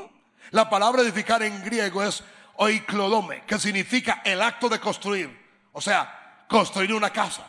Por eso es tan necesario que este don regrese. Porque hay gente que están edificando su casa espiritual. Y requiere de esta inspiración, del don del Espíritu Santo, en los dones de la iglesia. Para que oyendo lo que está construyendo dentro de él se levante, ¿ve? Se levante. Hay dos formas de construir tu espíritu. Orando en lenguas y la profecía. Orando en lenguas te construye a sí mismo. Profetizando, se construye la casa de Dios, que es el cuerpo. En otras palabras, cada uno va a encontrar su llamado, su rol, su oficio. Va a encajar para qué fue lo que Dios lo llamó a hacer. Dios por la profecía va a iluminar tu corazón y te va a concientizar en qué parte del cuerpo te toca a ti. A ti. La gente que profetiza por inspiración del Espíritu Santo edifica. La edificación tiene que ver con la promoción del crecimiento espiritual. También significa elegir, fortalecer, construir, levantar, ponernos firme. ¿Eh? Si es así, es de Dios. Una casa se construye reuniendo varios materiales, ensamblándolos de acuerdo a un plano arquitectónico. La Biblia dice, 1 Corintios 13, 9, porque en parte conocemos y en parte qué. ¿Por qué no levanta la mano derecha y diga conmigo, Señor, que la abundancia de este don empiece a aflorar en mi corazón para poder elegir a mi hermano, para poder levantar al que está débil, para poder edificar tu iglesia? para que todo aquel que está en una confusión espiritual y donde el diablo le quiere robar su corazón, escuche la palabra de Dios y él sea edificado, él sea fortalecido, tenga un sentido de dirección y tenga un sentido de consolación, que sepa que lo mejor de Dios está a punto de venir sobre él y sobre su casa. ¿Alguien aquí lo puede querer conmigo, por favor? Escúcheme, parecerá que este don no es tan importante, pero es muy importante en los días que estamos viviendo. De la forma como hoy la raza humana está sufriendo. De la misma manera la profecía viene en pequeñas partes como piezas de un rompecabezas. Cuando finalmente se arman, revelan una bella imagen que puede emocionar nuestro corazón. No hemos tenido la madurez de sentarnos a los pies de dos o tres hermanos que tienen el espíritu que profeticen y sentarnos no a refutar, sino a armar el rompecabezas que viene. Wow, wow, wow, armoniza, wow, dice esto. Porque alguien puede venir y hablar una parte de la película. ¿Me entiende? Creemos en sagas, ¿me entiende? Wow, ah, para los que, eh, ustedes saben, ayer estrenaron Terminator. Desde que yo tengo conocimiento, la primera película de Terminator fue como en el 85. Yo sí sabía porque vi esa película y después me fui para el ejército. Me acuerdo. A los días me empacaron para allá. Diga, una saga. Diga, una saga. Diga, una saga. Eso hace la profecía. Trae. Coloca. Este trae una imagen. El otro trae otra. Entonces, la iglesia en vez de rechazar, debería recibir y empezar a unir.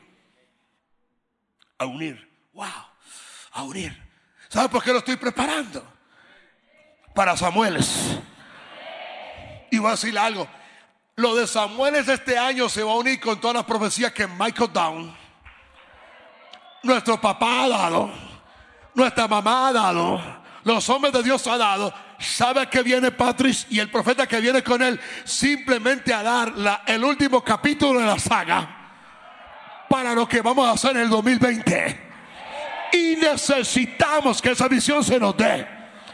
Así que en el nombre de Jesús, nosotros nos ponemos de acuerdo y declaramos el poder del Espíritu Santo de Dios que vamos a recibir del profeta, oh, del apóstol, oh, de cada pastor y creyente que se pone en este lugar, sea cantando la parte de la visión espiritual que le falta a esta iglesia y le falta a este ministerio para poder traer el avivamiento que se requiere. Levanta la mano al cielo. No rechazamos la profecía. No rechazamos el don profético. No rechazamos lo que está a punto de venir. Padre, Padre, creemos que la visión de lo que tú vas a hacer se va a culminar, se va a llenar. La parte que nos falta, la parte que nos falta. Mira, algo está pasando ahora. Algo está pasando ahora. Hay algo que le falta a tu vida. Está diciendo el Espíritu Santo, hay algo que te falta. Yo lo puedo traer por uno de palabras de profecía. Puede ser mientras que cantan, puede ser mientras que adoran. Tú no puedes ver, tú no puedes oír, pero alguien lo tiene que profetizar. ¿Sabe por qué la iglesia tropieza tanto? Porque este don está ausente. No hay esa visión clara. La gente se sienta a escuchar es para no recibir.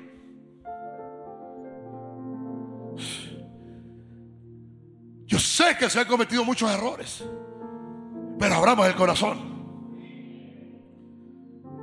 Del mismo modo, cuando recibimos la profecía tras profecía, la imagen total que emerge nos edifica, no condena, no derribará, sino que acumulará. Diga, se va a acumular.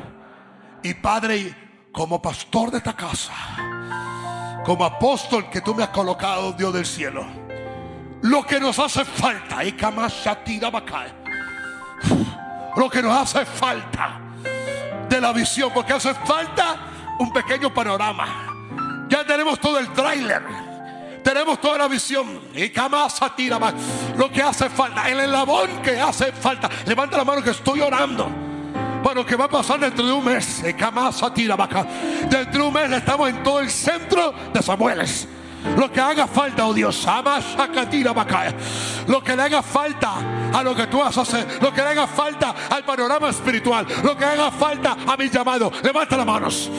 Lo que le haga falta a tu casa, ir a casa, para no ser engañado, para no ser destruido, lo que haga falta para tu ver y oír, la imagen que haga falta.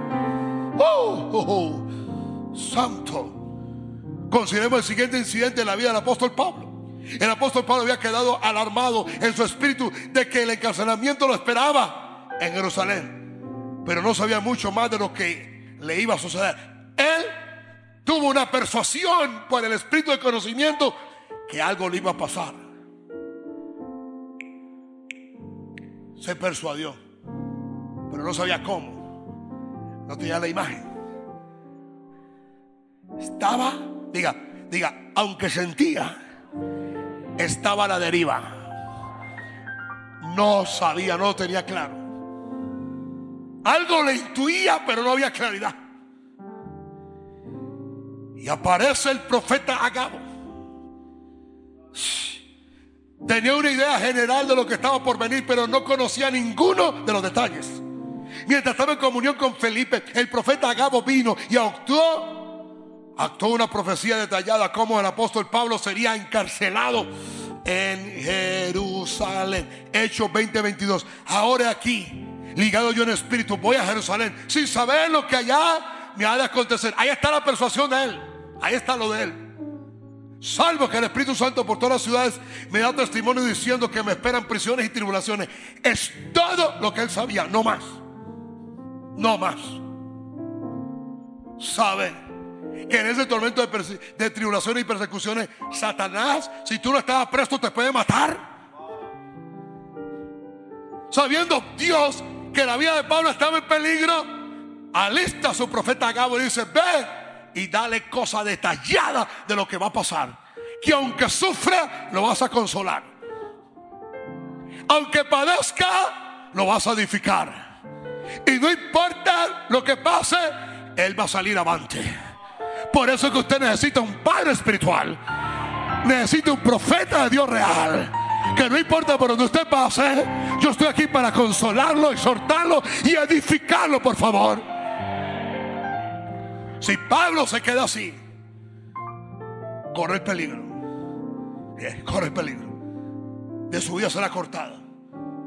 Por eso no se exponga a ninguna profecía de ninguna vieja loca o de ningún hombre loco. Usted lo conoce. Diga, aparece el profeta, diga. Hechos 21, 11 quien viniendo a vernos tomó el cinto de Pablo y atando los pies y las manos dijo, esto dice el Espíritu Santo. Así atarán los judíos en Jerusalén al varón quien es este cinto y le entregarán en manos de los gentiles. No más. Verso que sigue. Al oír esto, le rogamos nosotros y los de aquel lugar que no subiese a Jerusalén. Escúcheme, lo condenó. Dijo que lo iban a matar no. Digo, lo entregarán a los gentiles, no más. Por eso, cuando a él le dijeron que lo iban a dejar en Jerusalén, él apeló al César y dijo que me lleven allá. ¿Sabes qué? Por eso, aunque vino un naufragio, ¿sabe qué fue lo que lo sostuvo en el naufragio? La palabra profética. Y por eso buscó a Dios. Y él estaba tranquilo, seguro, que como Dios le habló por el profeta, Dios lo habló para consolar. Los profetas y la profecía aparece en el momento de tu mayor tristeza, de tu mayor dolor, de tu mayor preocupación. Cuando Satanás cree que te tiene y que tú no vas a abrir la puerta para que él te muerde y te mate y acabe con tu vida hasta que Dios envía un Agabo o un Hugo López o un Micaías o un verdadero profeta que te dice, sí, vas a pasar por ahí. Pero así dice el Señor, habrá consolación. Habrá edificación, sí, sí, sí. Pasarás por el valle de sombra de muerte, pero tú no vas a morir. Escúcheme, en un momento de esos, con una profecía que no es de Dios, que te condena, te pone en manos de Satanás para que te mate.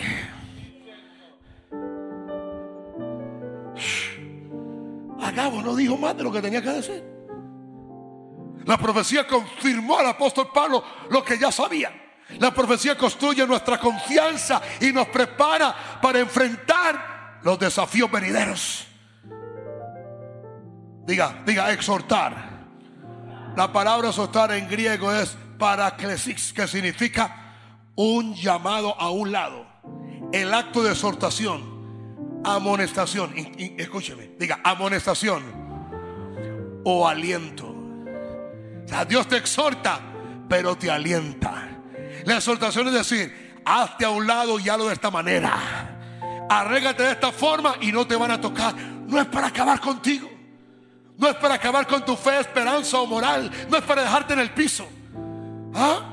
Toda profecía que te, te tira al piso es diabólica, es demoníaca. La profecía es para elegirte, para pararte firme, para darte confianza, para darte esperanza, para resucitar tu fe, para decirle al diablo que no te va a tocar, para decirle al diablo que la esperanza está en tu vida ahora. Es muy serio. Es muy serio. Hay gente no destruida por el diablo, sino por un profeta. Los destruye. Los destruye. El griego también transmite el significado una llamada más cercana a Dios o una invitación. ¿Sabe para que Dios te exhorta? ¿Sabe qué es la exhortación? Acercarte a Dios. ¿Sabe qué exhortación? Cuando Dios te dice, hey, acércate más a mí porque yo quiero estar más cerca de ti. Ninguna exhortación te sacará a ti de la comunión con Dios. Si la profecía te saca de tu lugar de oración es demoníaca. La profecía debe producir hambre y sed por la presencia de Dios. Y debe producir que aunque me equivoqué y estoy en pecado, la misericordia de Dios me cubrió. Y por eso vino la profecía donde Dios me está diciendo, te perdono. No estoy mirando tus faltas. Por el contrario, después de tus faltas, que no me acuerdo de ninguna de ellas, acércate más a mí. ¿Alguien está aquí conmigo, por favor? Oh. Casi toda la Biblia, casi toda la Biblia es una realidad, una exhortación, una amonestación y aliento con el propósito de fortalecer y establecer al creyente en la fe. Diga, ser fortalecido. Romanos 15, 4. Porque las cosas que se escribieron antes para nuestra enseñanza se escribieron. A fin de que por la paciencia y la consolación de las escrituras, diga, tengamos esperanza. ¿Sabe algo? El pregonero de la esperanza, el motor de la esperanza, el que levanta la esperanza es la profecía. ¿Sabe algo? Ese don tiene que estar en operación ahora. Porque los creyentes están en un declive emocional, sin dirección. En cada culto debe haber este don de profecía. Para que la gente tenga esperanza, por favor. No esperanza en un médico, no esperanza en un abogado, sino esperanza en el Dios del cielo. Tampoco esperanza en el profeta o en el que profetiza. No, el que te profetiza te lleva para acercarte a Dios, no para alejarte de Dios. Muchos presentan a Dios como si Él fuera un ser inmaduro, duro, que le cuenta todos los detalles privados tuyos a la persona para tú quedar en ridículo. Cuando alguien te diga, yo lo sé todo de ti, tú le dices, diablo, mentiroso, tú no sabes nada de mí porque tú no sabes nada de ti. ¿Ves por qué a mí no se me acerca a profetizar cualquiera? A mí no me engañan con sus tonterías. ¿Ah? Que Dios va. Que Dios, como decía alguien, que Dios le revele a usted lo que me está pasando en mí. Y yo le dije, Dios no es esotérico y yo no soy brujo. No aquí con usted ahora. Oh.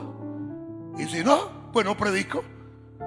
Traigo una bola, me coloco aquí un turbante y empezamos aquí.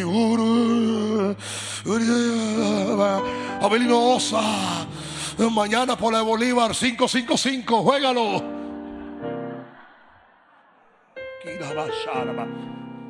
Hebreos 12:5.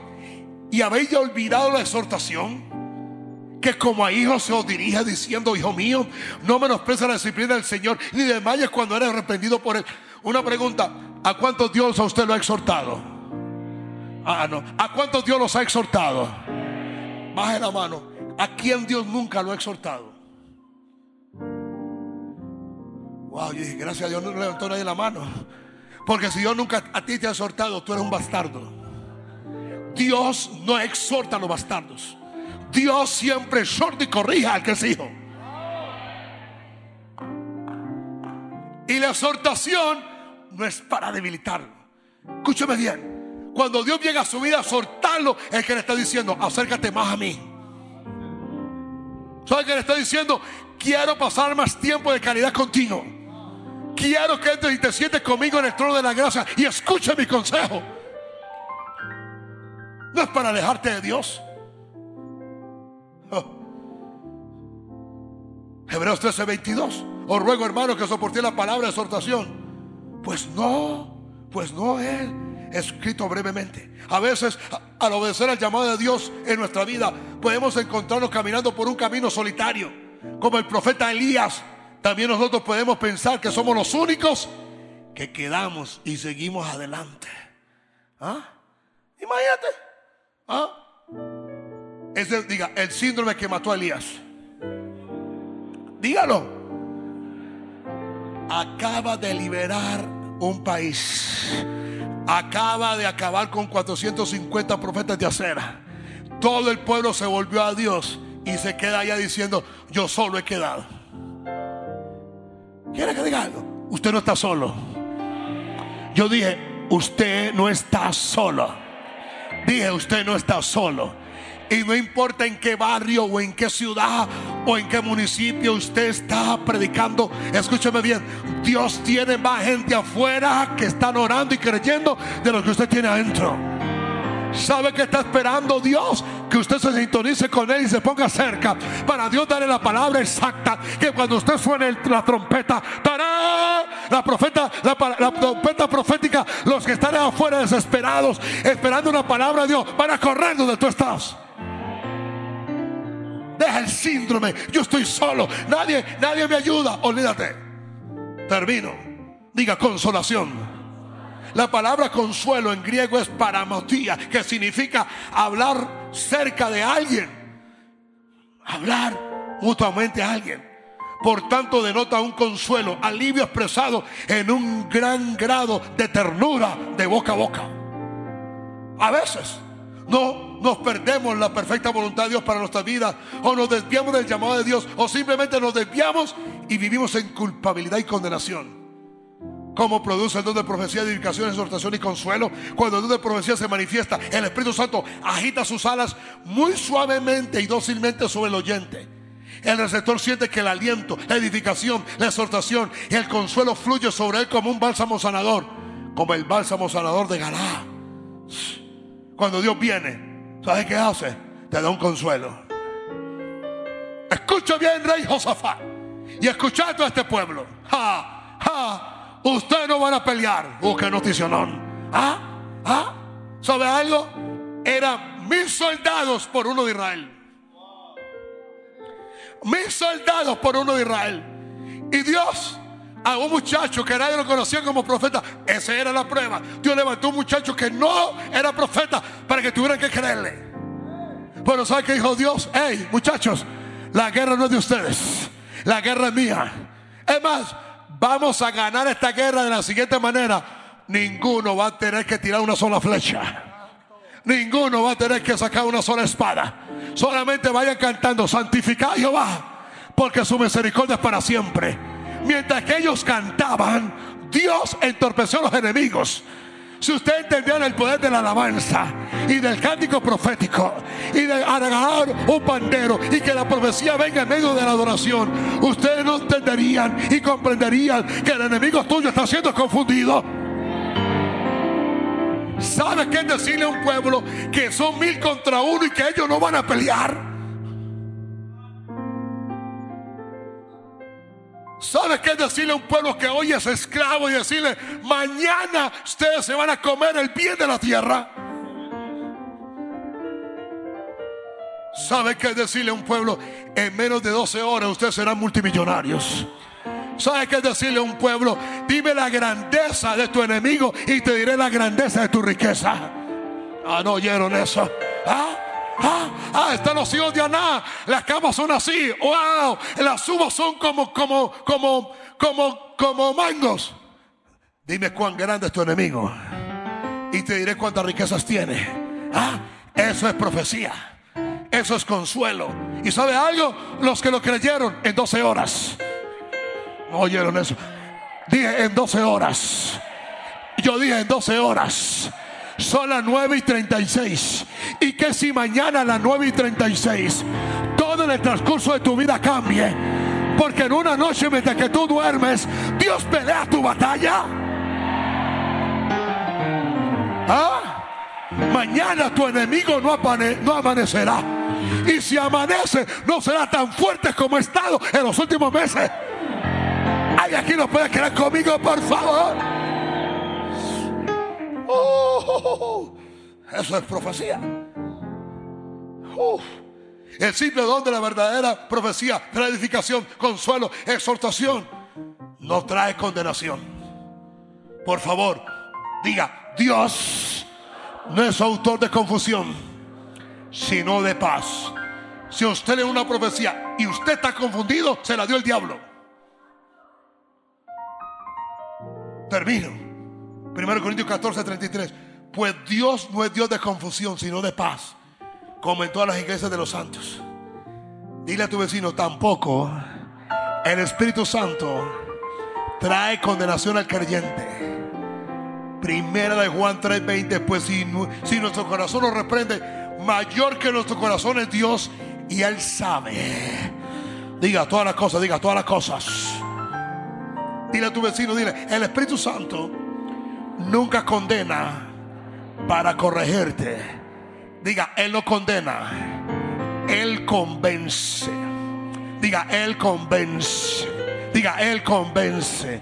¿Sabe qué es condenar? Manipular tu libre albedrío. ¿Sabes convencer? Rendirte ante tu propia libertad. Y Él te da la opción. Diga, la opción, diga. Por eso escúcheme bien. Nunca podemos violentar la conciencia de una persona. Y es la razón por la cual muchos de sus familiares no se han convertido, no porque usted no ha sido eficaz, sino porque Dios respeta su libre albedrío. Y aún así, si alguien que está endemoniado y, y, tú le ordenas a la persona que el demonio se calle y que ella hable, y si aún así la persona no quiere, no lo puede libertar. Dice que Pablo por más de tres semanas salía al río y la mujer le profetizaba. Pablo sabía, pero Pablo nunca hizo nada porque tenía que buscar la dirección del cielo. Dile a tu vecino, Dios nunca va a violentar tu libre albedrío. Pues escúcheme bien, yo sé que usted está bajo autoridad, pero usted no tiene que pedir permiso para bañarse, para trabajar para descansar. Ahí dice, está bien o está mal. Pastor, ¿usted qué le parece si está mi mujer? Pues yo no sé, yo tengo la mía. Eh. Ayer fue 15 de octubre, ¿sí o no? No, 31 de octubre. Ah, fue el 15 también. Ah, yo me acordé. 17 o 15. Pero el 15 yo te invité y no quisiste, al 17 porque me dijiste que sí.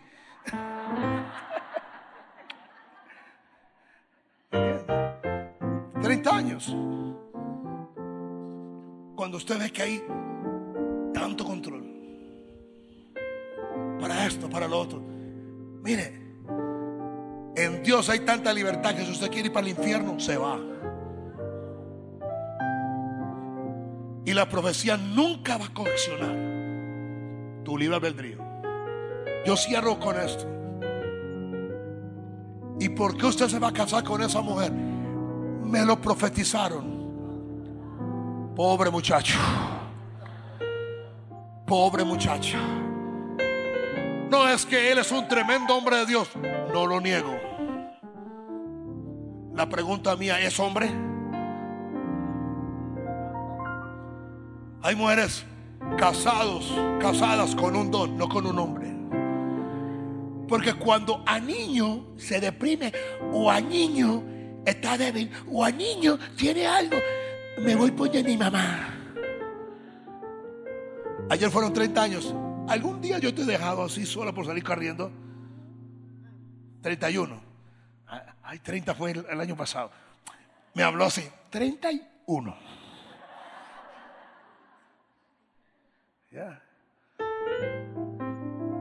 Óyame, usted tiene que creerle a un hombre que tiene 31 años. Ya eso es más que una vida. Ya pasé más de la mitad de mi vida con ella. ¿Eh? ¿Cómo? Santo.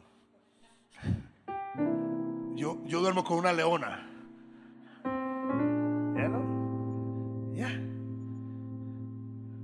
No se deje violentar de nadie. Y cuando usted se siente a ver televisión y, y empiezan todos esos mercaderes del evangelio, hechiceros. Dios dice, tira el tarjetazo. Tú te levantas y dices, te reprendo, Satanás. Nunca, pero nunca vas a dar una ofrenda por coacción. Diga nunca, pero nunca voy a hacer algo para Dios por coacción. Dios nunca va a recibir eso. Nunca. Dios solamente recibe lo que tú haces con un corazón libre. Porque quieres hacerlo, no porque te obligan. Y yo concluyo. Ni siquiera el Señor Jesús nos condena. Ni siquiera. A ella le dijo, ¿quién te condena? Ninguno, Señor. Entonces Jesús le dijo, ni yo te condeno. Vete. ¿Y qué? ¿Quieres que le dé dos ejemplos y, termino? ¿Está conmigo? Dios está arreglando el problema en el huerto del Edén. Adán ni una sola vez pide perdón. Ni disculpas. Dios lo condenó. ¿Sabe qué hizo Dios? Mató un cordero. Porque Dios sabía que Adán iba a salir desnudo. Esas hojitas de religión no van a soportar la presión del diablo. Cuando él salió vestido, ¿me entiende? Con piel y con sangre. ¿Sabe qué hizo Dios? Cargó el pecado de Adán sobre el cordero temporalmente. Por eso es que Israel se mataba un cordero a las 9 de la mañana y a las 3 de la tarde. En la mañana para el día, en la tarde para la noche. ¿Lo condenó? No. Cuando bajaron a aquel hombre por el techo, Jesús dijo, tus pecados te son perdonados. El tipo le pidió perdón. Jesús sabía que si no lo perdonaba no lo podía sanar. Y a la mujer le dijo, ¿quién te condena? Nadie. ¿Sabe qué dijo él? El único que te puede condenar soy yo que he cumplido toda la ley. Y no lo hago. Así que vete en paz. Y no peque más. Escúcheme. Si una palabra que supuestamente vino de Dios trae condenación, desánimo, desconcierto, confusión, entonces puedes saber con seguridad que no se originaron del bendito Espíritu Santo, más bien son del diablo. El desaliento y la condenación son, de las, dos, son, de las, son dos de las armas más poderosas de Satanás que ha usado contra el creyente y ministros maduros y experimentados. Desaliento y condenación, las dos armas de Satanás. Y puedo usar el que sea, pero consolación, elegir, acercar a Dios, edificar y dar una esperanza, siempre viene de Dios. No importa el estado como tú estés. No importa la condición donde tú estés. Este don es tan importante en la iglesia como en la calle. Es tan importante en la iglesia como en la esquina de la calle. Es tan importante en la iglesia como con el impío, con el que está perdido, con el que está perdido, con el que no tiene consuelo, con el que no tiene esperanza, con el que nunca han amado. Cuando tú le hablas de una esperanza de salvación, cuando tú le hablas de una exhortación donde nos puede llevar al arrepentimiento para que se acerque a Dios, cuando tú le hablas, Dios no te rechaza, te quiere más cerca. Cuando hay un consuelo y cuando tú edificas, di, Dios está hablando. Levante la mano al cielo, Padre, danos este don. Dios del cielo, danos este don. Santo, santo. Santo Abasakatira Bakaya. Oh, Abasatira Bakatira Basana Bakaya. Levanta la mano al cielo. Oh, Abasatira Bakaya. Oh, Abasa. Señor, alienta. Señor, reconforta. Señor, Señor, Señor, Señor, dirige. Señor, alumbra los ojos de tu corazón. Señor, al, alinea cada pensamiento. Señor, que la luz que hay en cada corazón se abra. Señor, que la impartición de tus dones y el poder de Dios esté en operación. Y Vamos, levanta la mano al cielo. Yo oro ahora que la esperanza. Yo oro ahora que el consuelo. Yo oro ahora que la exhortación para acercarse a Dios. Yo oro ahora que la pasión, el deseo, el ánimo pronto, el amor por Dios, el deseo por las cosas del cielo, venga sobre ti ahora. Oh, sé consolado, sé edificado, sé levantado. Padre, yo oro que el desaliento que hay en cada corazón se ha quitado. Yo oro que todo demonio de confusión, todo demonio asignado, asignado, asignado para preocupar, oh, para reducir a la persona a nada, oh, para traer pensamientos suicidas, pensamientos de pobreza, pensamientos de escasez. Se ha quitado ahora, se ha quitado ahora toda opresión externa, toda opresión interna, todo pensamiento que quiere venir a robar la eficacia, el poder la, espontaneidad de tu espíritu. Lo arresto ahora. Ahora. Pensamientos de muerte, de escasez, de atraso. Oh, de esterilidad ahora es quitado en el nombre de Jesús. Ese pensamiento de que no se puede, de que nada va a cambiar, de que nada va a suceder, que contigo no es, se quita. Se quita ahora. Oh, Sabacatiraba, consuelo de Dios, consuelo de Dios, consuelo de Dios, consuelo de Dios. Acércate más al Señor, acércate más al Señor. Abraza Catiraba, todo espíritu que está bajo tinieblas, bajo confusión, bajo cualquier atadura, opresión demoníaca. Oh, Sarababa Catiraba, es quitado ahora, es quitado ahora es quitado ahora. Arresto todo espíritu de suicidio espiritual. Lo arresto. Lo arresto. Lo arresto. Arresto ese espíritu de desaliento. Desaliento espiritual. Desánimo espiritual. Y para no orar, para no leer la palabra, para no tener comunión con Dios. Desaliento que te enseñese. Oh sí, oh sí. Desaliento que te roba la dirección Ora vas a Desaliento que te quita el ánimo, te roba la visión espiritual, te roba la energía espiritual. Vamos, saca de ti toda condenación, sácala, sácala, sácala tu sistema, sácala. Vamos, levanta la mano, sácala. Oh, oh, oh. Sácala. Sería mama coterebe, sácala, sácala. Shitorobo, Arisarababa, Ariesatarabakonobo, sácala, sácala, el desaliento, el desánimo, ese espíritu de desorden espiritual, desorden, desaliento, condenación, confusión, ese espíritu de que no valgo, que no tengo, que no soy, que no puedo.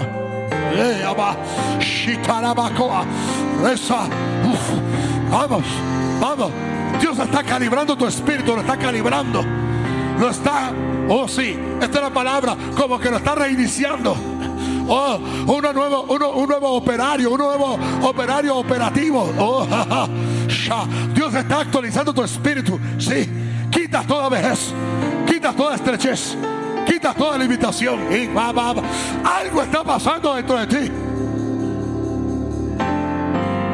Algo. Oh, Baba Katiraba. Yeah. Sitorobosa. Yeah. Hay esperanza. Hay esperanza. Hay esperanza. Hay esperanza. Hay esperanza. Hay esperanza. Yes. Elena.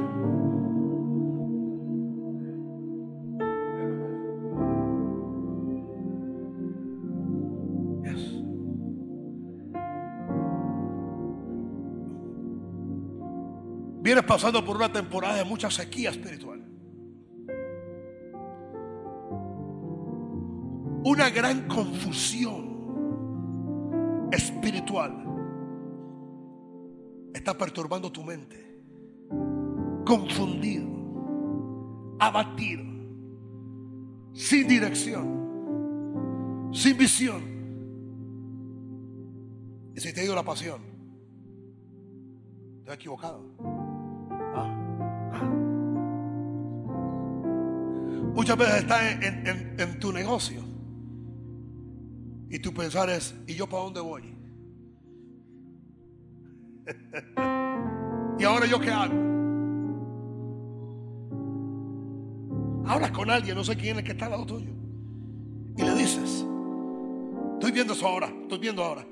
Le dices, antes yo tenía una razón por cual estar aquí, tenía una visión por cual estar aquí, pero ahora ni sé. Dicho eso? Wow. Muchas cargas muchas preocupaciones. Ven acá.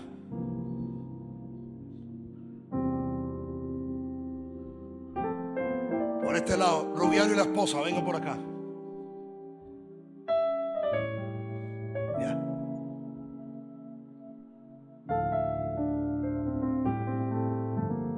Tú sabías de esto. Por el espíritu de temor te ha impedido que le reveles esto a tu esposo.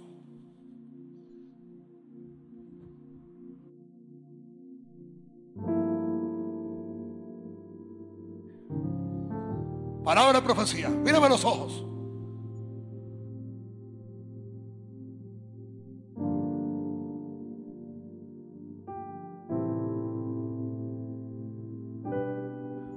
Hace muchos años, siendo un joven, Tú pactaste delante de mí, dice el Señor. Pactaste servirme. Hiciste un pacto de ser mi siervo. Y yo no me olvido de los pactos que tú has hecho. Y por ese pacto yo te he sostenido. Y por ese amor te he mantenido.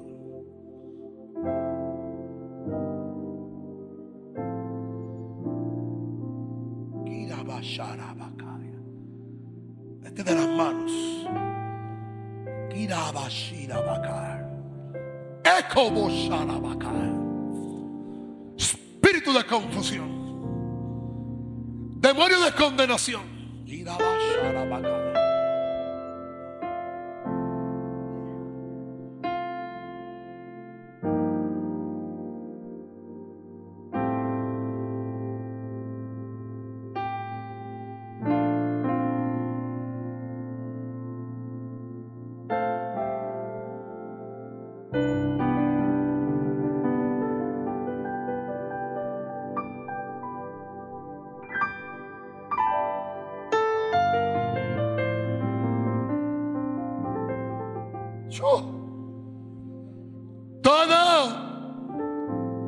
Familia irá bien. No me he olvidado del servicio, ni de las oraciones, ni de la fidelidad. Mi pacto será con ustedes, dice el Señor. Mi protección será con ustedes, dice el Señor. Mi bendición será con ustedes, dice el Señor. Y hay una nueva temporada al frente de ustedes. Una nueva etapa de gracia y de favor una nueva etapa de apertura y de decisión.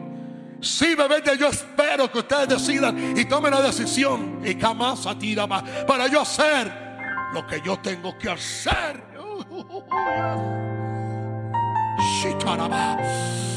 Un hombre nuevo. Un hombre nuevo.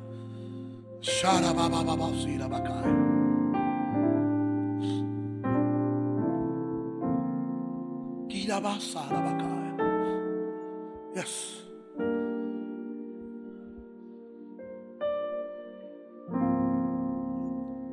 Recaer siempre en el pensamiento de mis faltas embotará lo próximo que yo o oh Dios quiera hacer contigo.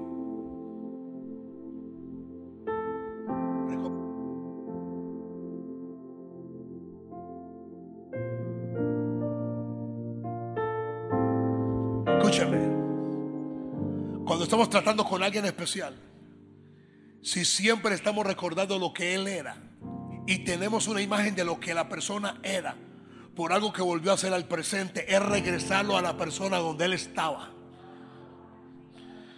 Y es llamar los demonios que estaban primero en la persona. Eso ocurre en muchos matrimonios. Yo he visto tus faltas, dice el Señor.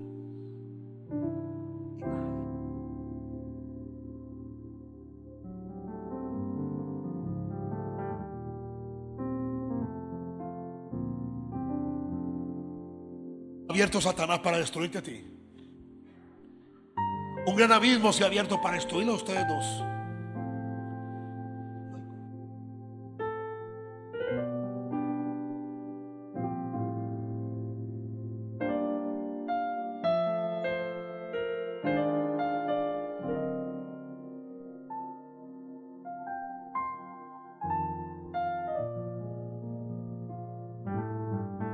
Dios hoy corazón. Quita el temor, hija mía. Quita el miedo. Quita el miedo a perderlo todo. Acércate más a mí, dice el Señor. Tú llamas siempre a consultar a todo mundo y no me consultas a mí, dice el Señor. Acércate a mí, dice el Señor. No tengas miedo. Y tú, hijo mío, no tengas una imagen de lo que eras, sino tener una imagen de lo que eres ahora. Y tener una imagen de lo que yo voy a hacer contigo. Uf. Uf.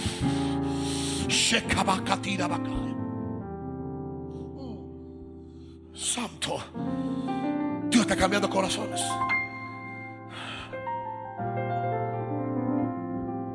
Acá. Ven, hija.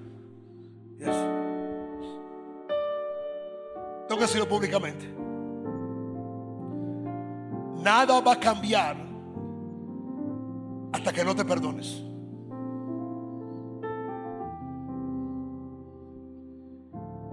Y nada va a cambiar.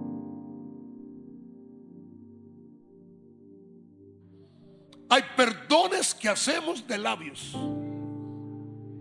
mas no de corazón.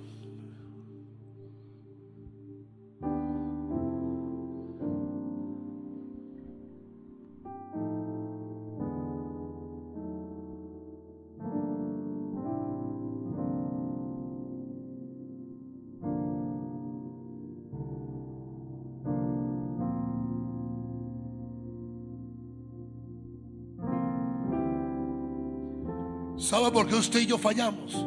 Porque somos humanos. Y el que esté libre de cualquier pecado, que tiene la primera piedra de acusación.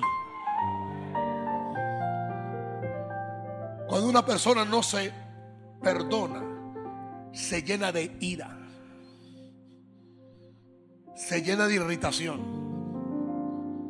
Y escúchame, hija, no es que Él te rechaza a ti, es que Él no se soporta a Él.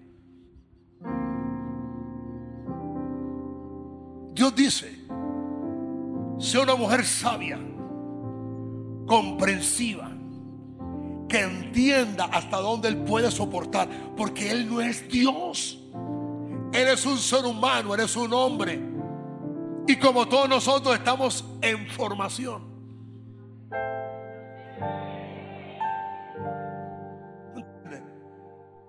El esposo que mi mujer tiene le ha costado a Dios más de 26 años. La esposa que yo tengo le ha costado a Dios desde que tiene 6 años que le sirve a Dios. No se puede comparar. Cada uno está en un proceso y en un nivel. Y nos tenemos que amar y nos tenemos que soportar y nos tenemos que querer y nos tenemos que perdonar. Primero, perdónate a ti mismo. Levanta las manos. Eso. Me gusta eso. Y yo renuncio a todo demonio de condenación. La condenación no va conmigo. Si acepto la condenación, los pecados van a regresar. Si acepto la justificación y el perdón de Dios, La gracia vendrá para yo tener favor y poder.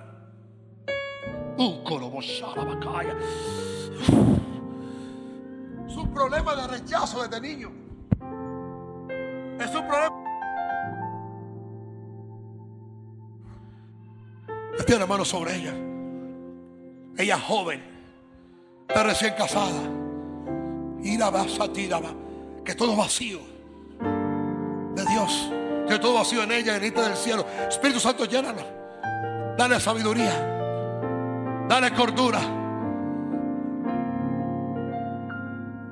Con amor digo esto, hija. Con amor. Una mujer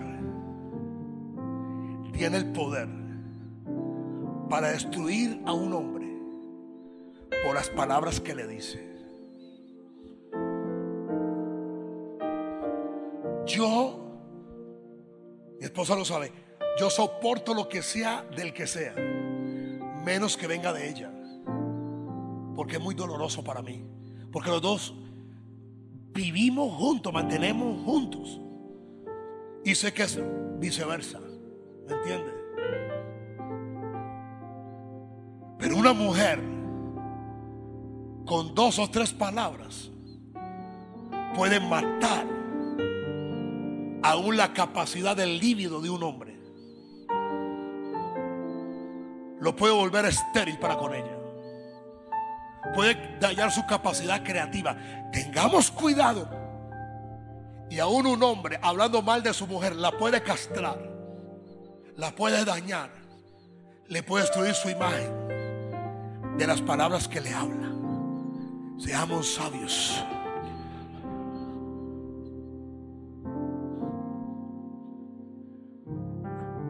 Hay dos luchas en ese corazón. La lucha de un hombre común y normal como todos nosotros que a diario lucha en su ser para poder caminar con Dios. Y la lucha que hay dentro de él por lo que Dios ha colocado dentro de él. Tienes que entender eso. Tienes que entender lo que hay en ti para que aflore. Si es un llamado, si es un don, que si es un oficio, no lo sé, Dios lo sabe. Y la basa. Sé una mujer tierna, sencilla, sabia, amorosa y vivirás bien. Consuela esta muchacha.